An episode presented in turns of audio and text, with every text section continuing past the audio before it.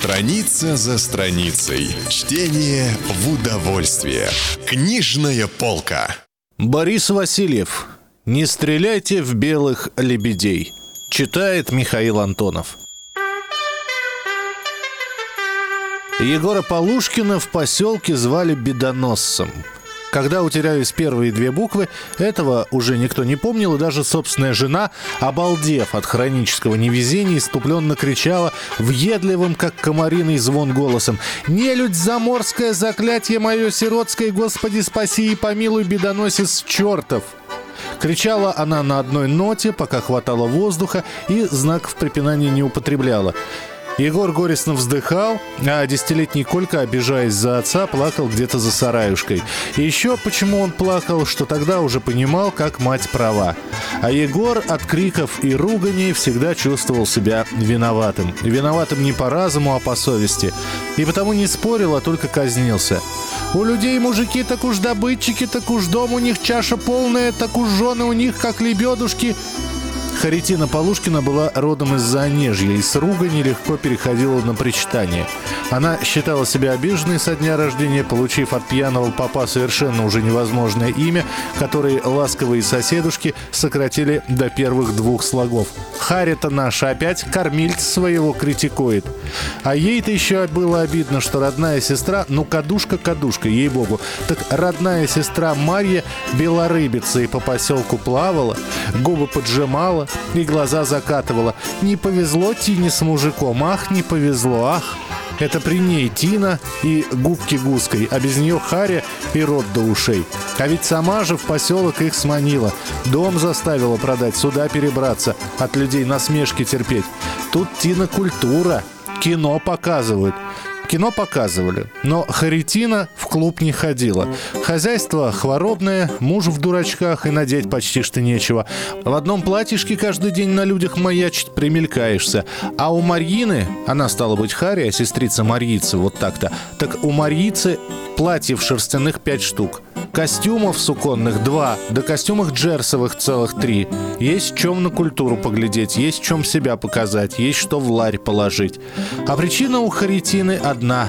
Егор Савельевич, муж дорогой, супруг законный, хоть и не венчанный, отец сыночка единственного, кормилец и добытчик, козел его забодай.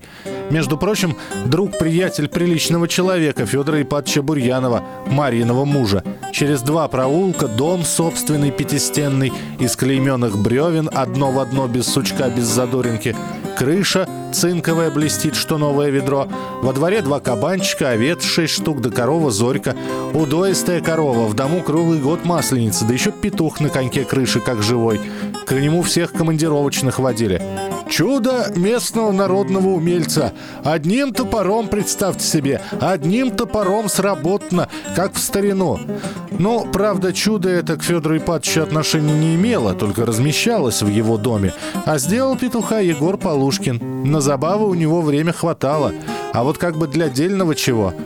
Вздыхала Харитина. Ох, не доглядела за ней матушка-покойница. Ох, не уходил ее вожжами отец-батюшка. Тогда б, глядь, не за Егора бы выскочила, а за Федора царицей бы жила. Федор Бурьянов сюда за рублем приехал, тогда еще, когда здесь леса шумели, краю не видать. В ту пору нужда была, и валили этот лес со смаком, с грохотом, с прогрессивкой.